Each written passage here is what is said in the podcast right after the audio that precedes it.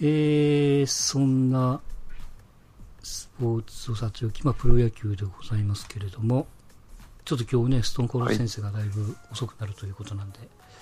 い、先に始めちゃいますが、はいうん、小島さんはあれですよね、プロ野球のロッテの子供会に入っていらっしゃって。入ってました、はい。はい、で、今はヤクルトのファンになれと。はい。なれと、はい。そういうことですね。言われてるんですが、そこまで踏みとどまってるという感じですかね。えー、そうですね。いやー、どうなんでしょう、ヤクルト。うん。気持ちいいでしょ、あれだけ。なかなか16とか、うん、我々の草野球チームでもなかなか連敗するのは難しいですよ。ね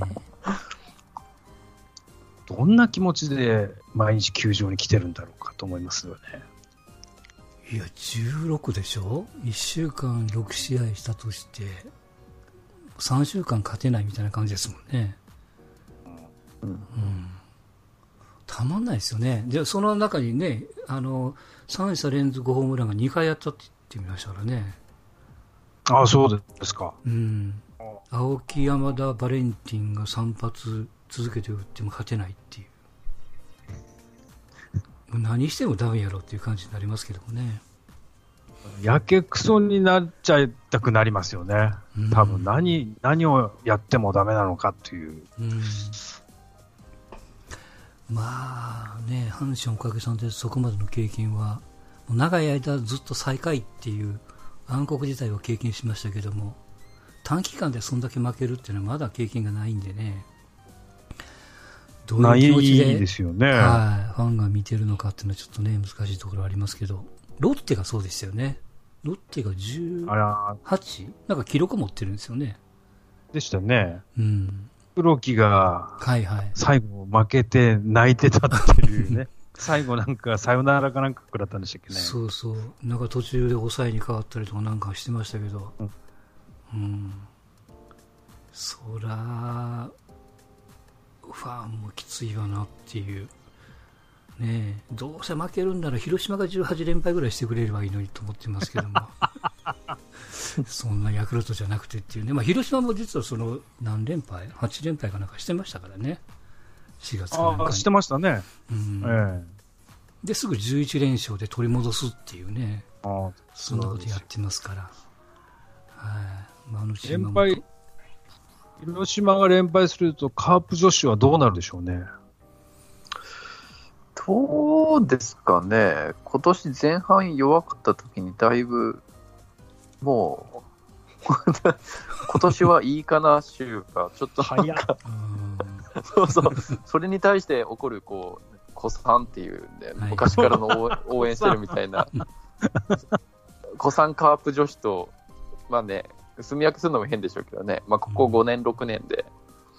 こう、好きになった、いや、黒田復帰以降好きになったカープ女子みたいな。は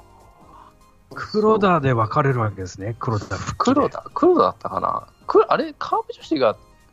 出てきたのって、いや、でも、ちょうど黒田が帰ってきた頃ですよ。黒田ぐらいでしたっけ、うん、でしたよね。うん、なんか、要はもう、明確に黒田入ってきてからチケットが取れなくなってきたんですよ、うん、こっちは。なるほど、なるほどそ。それまでは年間シートもカープ球団は営業しないと維持できないみたいな頭だったんですけど、うん黒田来てからはもうね、あの、もう年間シート待ちみたいな、秋待ちみたいな、確か、状況じゃなかったかな、確か。うん。なんでね、まあ、黒田の年は、まあ、結果そんなに4位か、うん、だったですけど、それ以降もバラ色ですからね、うん、バラ色楽しいことしか経験したことがないカープ女子っていうのは、多分 そうですよね。うん、あんまカープカープ言うとまたね、怒られるかもしれないけど。リーマンショックみたいなもんですね。まあ、いや、ほんとに。前、リーマン後ってよく言いますからね。うん、いや、本当にそうなんですよ。でもね、はいはい、バラ色、暗くなったかと思うと、またね、バラ色になっちゃってるから。うん。うん、やっぱね、選んだ色がいいと思うんですよね。あの赤色ってやっぱ目立つもんね。どう考えても。球場で、まあ球場の作りもそういう形になってるからっていうのもありますけど。うん、そうですね。まあ、まあ、うん、まあね、かまあ、ホークスがこうはじめとしてこう増えましたからね、いろんなユニフォームを作ろうみたいな。うんうん、結局、何一つはまってないと思うんですけどね、どこの球団も。あオリジナル。ますよね。うん、うん、ですよね。結局、うん、あの、オリジナルユニフォームが一番、こう、かっこいいし、見栄えもいいしっていうふうに思うんですけどね。うん、やっぱなんかこう、企画ものとして、なんか作ってますけど、はいはい、うん、ね、それがあんましい方には、なんとなく、いってない気がしますね。あとは、まあ、今週、たまたまあの、うん、関西にちょっと出張があって、オリックスと d n a の試合を見に行ったんですけど、はいはいはい、まあ、お客さんが入ってなくてですね、うん、うんだから、ね、僕はた本当1年に1回ぐらい、マツダスタジアムに行くときは、まあまあ、まあ、土曜も日曜も平日も関係なく満員で、うん、真っ赤でやってる環境っていうのが、まあ、京セラドームだとこんなに入ってないのかっていうのは、やっぱこう、選手目線から言うと、やっぱりこう、モチベーションであったりとかですね、まあ、プロだからそんなことは言っちゃいけないんでしょうけど、うん、まあ、出るよなっていうような感じですごい見てましたね。やっぱ、かわいそうとまでは言わないですしね、オリックスが力入れてないとも言えないんですけど、うん、あの、結果だけ見ちゃうと、あのマツダスタジアムで応援されながら野球をする選手と、本当にほとんど入ってないスタジアムでこう、ホームとしてそこをやっていく選手っていうのは、やっぱどどれだけ気持ちの部分が違うんだろうなって。うん。あるでしょうね。うん、いやね、誰を責めるわけでもないんですけどね、こればっかしは。だからね、よくまあ、阪神の糸井とか、西なんかもそうでしょうけども、えーと、オリックスから阪神に移ると、毎日がこう、なんていうの、オールスターゲームというか、なんでこんなに客入ってるのと、うん、っていうのをよくインタビューで言ってましたからね。そうですね。あと意外なのが、2軍の若手がよく練習をするみたいな発言も、うん、金子も言ってましたしね、ハムに行った。うん、そう。えっと、オリックスの2軍がですか？そうそうそうそうそう、そうなんですよ。あ、そうなんですか。そうなんですよ。だからまあ、まあ、移籍先へのちょっとこうね、あ、あれです今のはあれですよ。金子が日ハムに行って、あ、日ハムの2軍の選手ってこんなに練習するんだっていう。そうです、そうです。西も言ってましたもんね。そうなんです。西も言いましたよね。そうそう、阪神に来たら、いや、みんなが言うほどすんげえ練習してるやん、阪神の2軍はっていう。言い方をみんなするっていうね、うん、うん、それならオリックスの2軍は練習してないのかオリックスの選手、若手と比べてっていう言い方をしてたんで、そうです、ね、あ意外だなっていう。うん、うん。なかなかね、あのフランチャイズは難しいんだなっていうのは、うん、行くたびになんか思っちゃいますね。本当近いんですけどね、大阪。うん、梅田からね、ちょんと行けば京セラドームなんで近いんでしょうけど。だからあの一番いいのは僕、横浜のパターンだと思ってて、横浜、ハマスタが、えー、人のものから自分のものにして、でお客さんが入りきらないから席を増やして、うん、えー、今年来年と席を増やして、まあ、それも満タンになる、まあ、予定というか見込みができると。うん、で、そうすると常に満タン状態なわけですね。まあ、横浜ですらって言ったらちょっと変な言い方になりますけども。で、まあ、それはあの、ここね、低迷期があって、親会社が変わって、あの、池田さんっていう社長がガッとやって、今も企業でぐっと、ね、非常にこう、えー、観客動員数も本当に右肩上がりで、数字が伸びているっていうことですから、それがじゃあ、えー、オリックスは最初からこう箱があって京セラドームというバカでかいものを、まあ、使いなさい的な使わないといけないみたいな状態になって、えー、神戸の方の、えー、以前のホットモットスタジアムっていうね、うん、あそこから京セラに移ってきて、まあ、京セラドームはああいうなかなかこう野球見にくいとはいえ客はとりあえず入りますからね。うん、うん、で、そこでこう、まあ、まあ、漫談になればいいんでしょうけども、なかなかこう、オリックスの単独の試合、パ・リーグ同士の試合だと、漫談にならないんで、それこそ川崎球場でロッテ戦を見に行って、外野ガラガラで、外野席でキャッチボールしてるみたいな、もうそんな状況にもなりかねませんからね。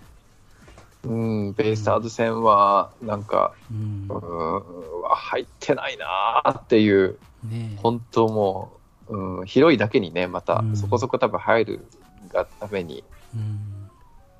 思っちゃったなあれは。まあでも、きついところありますよね。大阪で、大阪で阪神以外の球団が商売っていうのは、なかなか多分もう、ね、オリックスの企業努力とかっていう問題じゃないですよね、あれも、多分。福岡でね、新しい球団作るのと同じぐらいな感じでしょ、多分。あのホークス、ホークスしてる福岡で、エクスパンションで作ろうみたいな、それ以上の多分ハードルがありますよね、大阪で。はいはい、こう阪神がいる中でこう注目度を上げていこうっていうのは。いやもうこの際、僕は思うんですけど、あのーうん、以前にその甲子園の西宮球場があって、阪急と阪神の本拠地が近かったように、うん、兵庫県と大阪に分けるからそういうことになるんだって、もう変なです、うん、もうその兵庫県の中にもう一個球場作っちゃって、あの兵庫ダービーじゃないですけども、西宮ダービー的ななんかそんなことでこう、うん、どうなのかな。その盛り上げるというかよくサッカーでなんとね川崎ダービーとか横浜ダービーとかあるじゃないですか、お互いがお互い、まあ、同一リーグでないからちょっときついところはちょっとありますけどもね。ね、だから、こう、うん、オリックス、オリックスのファンは、まあ、こうまあ、やってんでしょうけど、近鉄のファンも応援されてんですかね。うん、あと、阪急のファンとかは、どどこにどどうなってんだろうなっていう、ね、3球団少な、まあ、南海のファンはホークスになってるんでしょうけど、うん。はいはい、だからまあ聞くところによると、一応、両球団のファンはオリックスを応援するけども、うん、えー、阪急のファンはほぼほぼオリックスだと、で近鉄ファンは分かれてるんですよね、楽天に行く派と、オリックスに行く派と。でオリックスの中で阪急と近鉄のファンが混じってるんですけど、ここが仲がよろしくないんですよ。ファン同士がですか？ファン同士が。ああ、そうなんですか。なんかオリックスは一時、その、うん、旧阪急色を一掃しましたよね。はいはい、そうですね。球団運営上、その、一回歴史を切ったというか、そういう経緯があるから、このなんていうんですかね、も元の阪急ファンの人は、なかなかこのこの釈然としない思いをしながらも、うん、おオリックスを応援しているという部分はあるような気がしますけどね。うん、いやまあいろいろあるにしろ、もうちょっとやっぱ集客入って、ね、こう、プレーさせてあげないと、もう選手がかわいそうだなって。全然もうガラガラなんですかね、やっぱり。ガラガラでした。ああ、そうですか。ガラガラでした、本当にガラガラでしたね。うんまあ、僕はちょっとあの、あの興味があったんで、ベイスターズの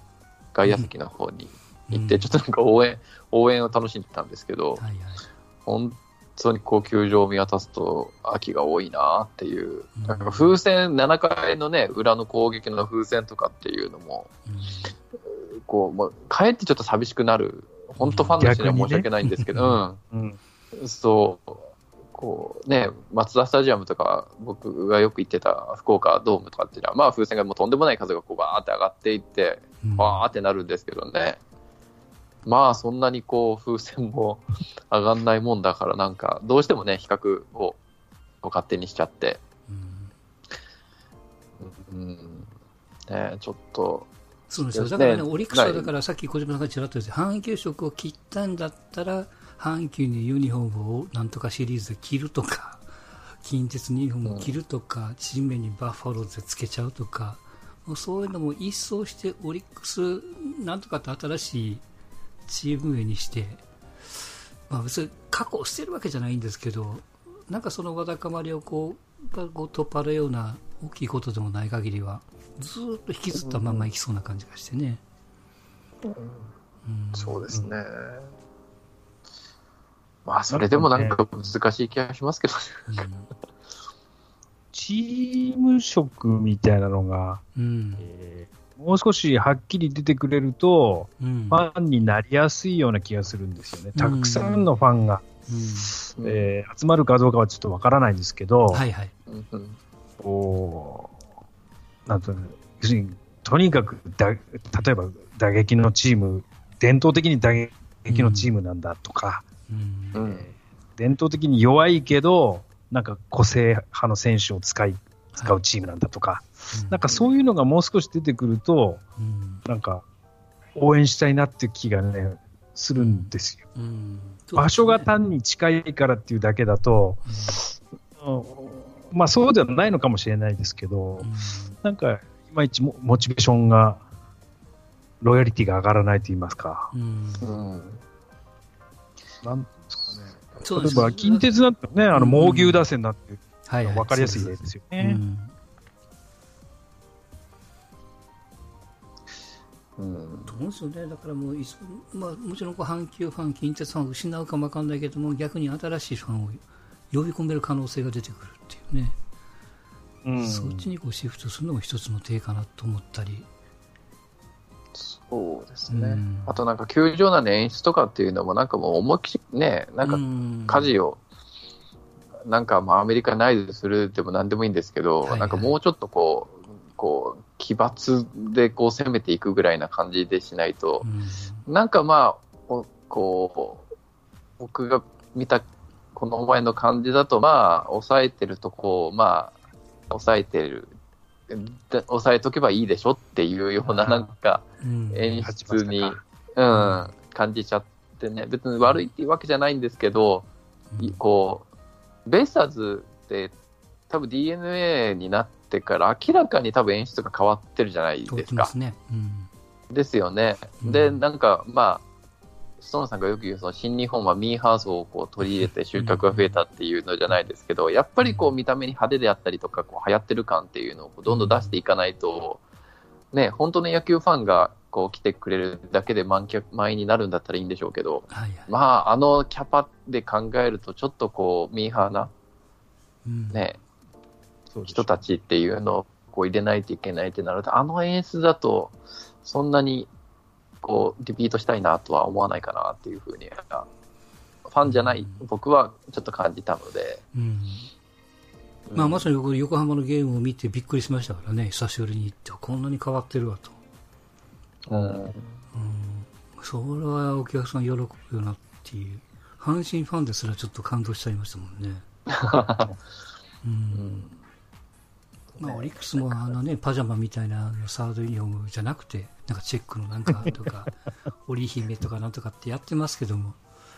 うん、なんかちょっとこう、ちょっと軸がちょっと違うよな、みたいなね、感じがしちゃいますけども。この、この、このなんとなくいけてない球団っていう色がついてしまったら、ね、うん、こうオリックスだけの話しちゃうとこう、うん、パ・リーグっていう感じになるかもしれないですけど、はい中日ももうひどいじゃないですか、うん、ここれもファンの人には申し訳ないんですけど、うん、もういけてない球団数が半端ないじゃないですか、うん、なんか、まあまあね、集客ももちろん入ってないですし、うん、だからやっぱもう一回ちょっとこう悪い方に傾いちゃうと、それをこう回復させるのって、やっぱまあ並大抵なことじゃないと。そうでしょうね、そういうことでしょう。ですね。だから本当、広島みたいにガッと強くなるか、強くならなければ、そうですね。ね、うん、個性をもっと小島さんもおっしゃるように前面に打ち出すようなねやり方にしていかないと、なかなかこうしんどいよと、うん、はあ、気がつけばオリックスも最下位ですから今ね。頑張ってほしいと思いますけどね。はい、オリックスはあれでしょうね、うん、うまくこう器用にいろいろきちんと抑えるとか抑えてるんだけど、うんなんかこう、ななんつうんですかね、やることはやりましたみたいな、うん、感じがなんかしないでもないですよね。って感じなんですよ、だから、ちょっと変な話ですけど、うん、こうだからわざわざ食べに行かなくてもいいかなみたいな。うん、なんもなければ多分こうあの親父が作ってるこうその土地でしか食えないものをやっぱ食べ行きたいじゃないですか、旅行の。うんはい、たら、でね、でもなんか、じゃない人たちの感覚からいくと、チェーン店の味、うん、うん、に、いろんなものも含めてなってるって感じるんでしょうね、きっと。感じてるな、僕は感じてます、ね、はい、うん。まあ、それの第一歩で、やっぱこう、監督は、もうちょっとこう見栄えのするとまた怒られますけど、田口でもいいから、ガーッとこう切り替えるとかね、やってくれると、今 そうですね、西村さんかな？西村さん。西村さんも悪くはない田口監督はもう規定路線なんですよね。だと思いますよ。みたいですよ、多分。ね。うん。わざわざ西村さんを挟むことはなかったのにね。うん、そう。田口だから客が呼べるかっていうと、これもまた多分違う気がするんですよね。うん、なんか、まあ、強くなるっていう方向ではあってるのかもしれないですけど、うん、やっぱその、マスコミをうまく使うっていうところでいくと、やっぱ中畑清を一発目にかました DNA ってやっぱ、さすがだなっていう。さすがだ。そうね。さすがだなっていう。うん。だから本当監督インタビューちょっと僕、はいはい、どうぞ。あはい。いや、すごい楽しみな時ありましたもんね。なんか負けても勝っても。監督インタビューって、なんか面白いな、中畑って。なんかそれを思わせるだけで、ちょっと球団のイメージが変わったりとか。うん、ね、うん、もう、ね、キャンプの中継も中畑ばっかりでしたもんね。あの時は。うん、インフルエンザになってもホテルから、ホテルの窓から手振ってるみたいなね。そんな絵をテレビカメラで抑えるみたいな感じでしたし。まあ、あの、中畑じゃなくて、動画とか作ってましたよね。うん、あの、ダックアウトの向こう側でしたっけ？本当そうです、はい。あれ見たときはちょっとね、びっくりしましたね。うん、あこんなもの作って、はい、あれは売ったのかな？あれは、あれはだから映画で上映上映上映するんですよ、映画館で。あ、そうなんですか。うん、で、DVD 化して、それもやっぱファンだから買うんですよね、皆さんが。ああ、あれは面白かったなちょっと見て、YouTube に持ってたのを見ただけだけど。あれはすごいと思いますよ。うん。うん、あんな、あんなシーンね、見たことないですから、うん、こんな球団がやるんだなって思って、ちょっとびっくりしましたね。はい、であの、あの流れっていうのが今、その世界的なスポーツクラブで、結構そこそこネットフリックスとかアマゾンプライムとかで、うん、あのそのあの追いかけるっていうのが、ちょっとはは入りつつあるんですよ。はいはいはい、あなるほど、なるほど。あの大はい、大学スポーツとかもそうですね。ねうん、そうそう。アマゾンプライムだとオール・ワ・ナッシングって言って、ダラス・カウボーイズとか、マンチェスター・シティとかがやってたりとか、あとはネットフリックスだったかな、だったらユベントスがやってたりとかですね。そうやってこう裏側をこう見せることによって、そのファンのこう獲得につなげるみたいな、うんうんうん、うん、そういったこともやってるんで、ね、こういったのもベイスターズ以外やってますけど、多分あそこまでベイスターズほど裏を見せることっていうのはないでしょうからね。うん、あのちょっと頑張ってるのがロッテが比較的あの、はい。はい、えー、っと例えばあれですよ球団の公式で初めてだと思いますけどもあのブルペンのキャッチャーの真後ろにカメラを置いてボールを投げさせて何球か練習でやってるやつをこう公式チャンネル YouTube のねチャンネルで流すとか。あとあのドラフト会議の1位指名の直前の控え室のロッテの事務所のブースの そこにカメラを置いて。でそこのカメラではテレビが置いてあって1位指名、うん、まあ、例えば藤原当たったと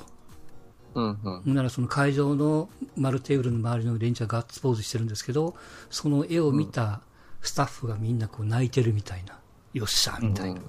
うん、ああいうのも全部映すとかね。うん、いいですね。アメリカナイズされてきてますね。うん、ちょっとそこは。あれはすごいです。だからまあそういうのもどんどん、なかなかこう、まあ著作権とかいろんな半減があって難しいところはあるんでしょうけども、まあ、地球団のこうして流しちゃえば、いいわけですしね。そういったこう新しい目線で、そのロッテあこんなことやってるんやっていう他球団ファンが見て食いつくというかそういうことも期待できるわけですからね。うん、もうね、あの、その、ユーザーっていうかファンが、うん、なんだろう、表の部分だけを見たいっ見て満足する時代じゃないですもんね。もう、どんどんどんどん掘り下げていって、裏の部分であったりとか、はいはい、感情的な部分とかっていうところをこう、まあ綺麗なところ以外の部分とかっていうのをこう見せていかないと、やっぱりこう、引きつけられないところは、はい、絶対ありますからね。ありますあります。ないからこそ、うん、その、外から見えてる部分だけで、ファン同士が意見を言い合って、ネットで皆さん。喧嘩してるわけですよね。あの、うん、阪神ファンなんか特に毎回そうですけども、この作戦がああだ、こうだ、そうだみたいな、昨日の上田のストローはどうだっていうやつですね。はいはいはい。はい、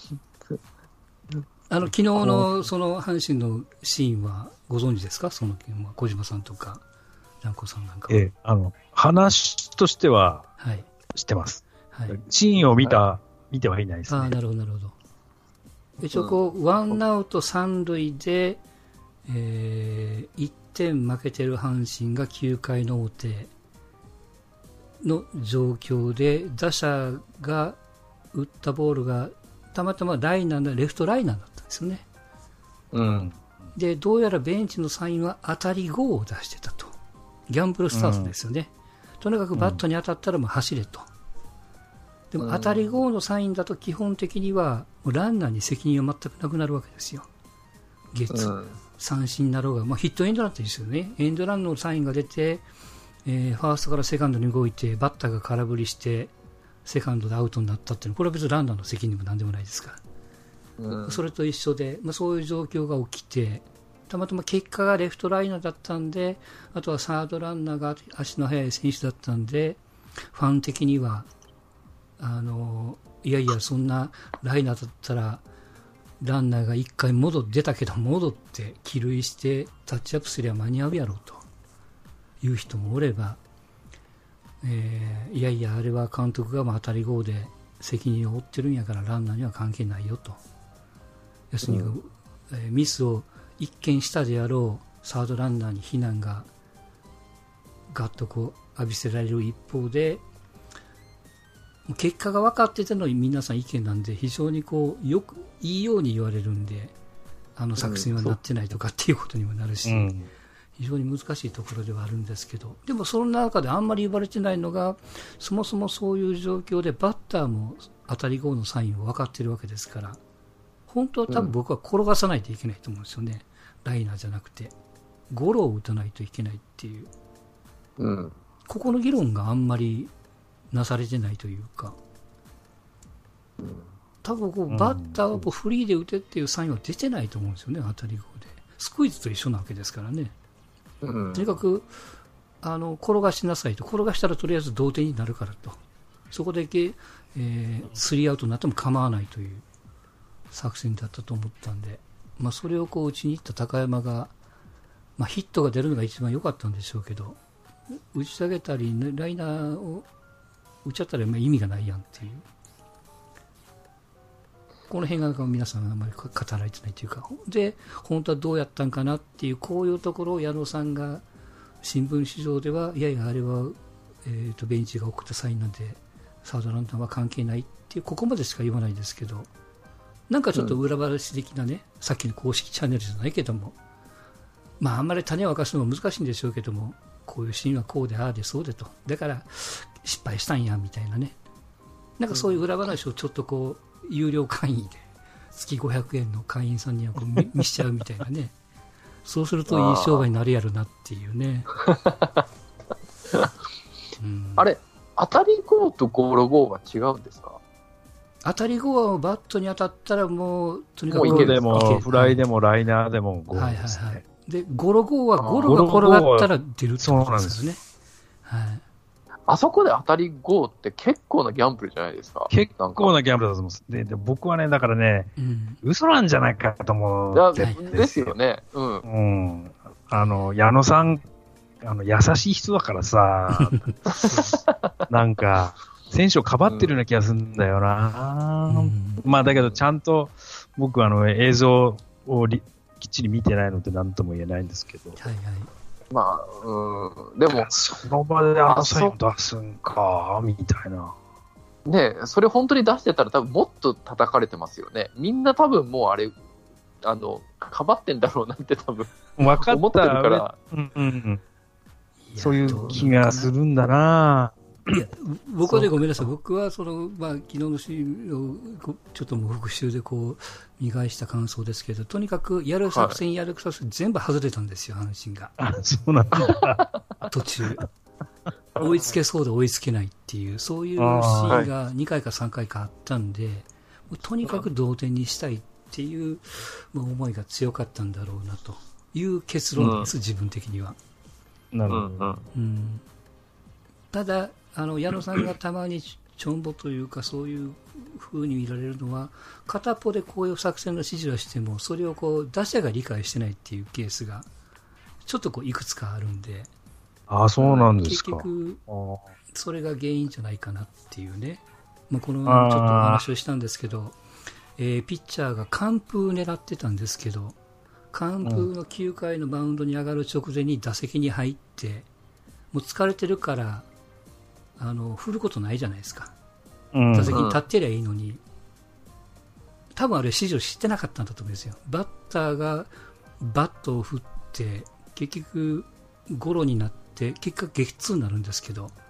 うん、ピッチャー全力疾走で一塁まで走りましたからね、うん、でその後9回のマウンドに上がるっていう羽目になったんですけど、うん、それもちぐはぐだねと、完封をさせてお前に任したってするんなら、もう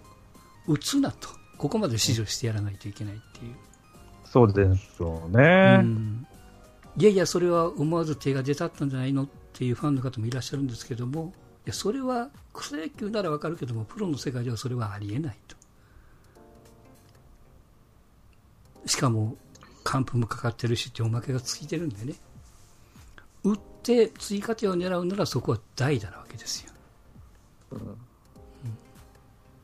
そこまで言わな分からんかっていう気持ちになってるかもしれないですよね。はいはい、だと思います。うん、うん、そうか、お前らはここまで言って、そこまで言わないと分からんのやなっていうのを少しずつ気づいている状況なのかもしれないですが。勉強最中ですね。で、ちょうどそれに真逆に近い形が実は今日、阪神ロッテ戦であって、えー、9回の裏1点負けてるロッテがセカンドにランナーがいて、うん、えー、もうあれですよ。あのピッチャーが投げた瞬間にセカンドランナーが走ってるんですよ、まあまあ、あのヒランエンドヒットじゃないですけども。うん、で、打者がライト前にヒットを打って、かなり前に守ってたライトの守備の人間がホームにボールを返したけども、先にランナーが走っちゃってますから。うん。はい、ホームインで同点で延長戦に入ったっていうね、うん、これだから結果的に作戦が爆当たりしてるわけですよね、うん、2アウトなんでそれがゴロになったらもうそれで阪神が1点差で9回まででゲームが終わってたんですけども、まあ、そんなちょうど真逆のシーンがありましたよね。まあ、だからいろいろそういう作戦面、その舞台裏もそうだし、ね、以前いいなと思ったのが、あの樋口さんっていうね、いろいろ一緒にやってる人も言われてたのが、負けてる試合とかインタ監督のインタビューで裏話をしてほしいと。負けた試合で罰ゲームじゃないけどもあのなんであかんかったかっていうのをこうインタビューしてくれんからみたいな球場。せめてあのえー、なんていうんですか、公開で流すことが難しければ、球場の来てるファン向けにも、まあ、懺悔じゃないんですけど、あの全部言わなくてもいいから、この回のこのシーンは本当はこうやりたかったけど、これができんかったっていう。地獄ですね。ねうん、若干言い訳臭くなっちゃう感じですよね。いやあの時実はですね、みたいな。なんかそういうのをやってくれるとなっていうね。うん、はい、本当のところがわからないんで、結局、議論にこう終わりが見えないっていうね、感じがあると思うんで、まあ、そういうところも、プロ野球ってやっぱこう古い世界なんで、なかなかね、サッカーと比べると申し訳ないんですけど、ね、さっきの舞台裏の公開も含めて変わっていかないといけないよという、うん、まあ野球の世界ではございますが、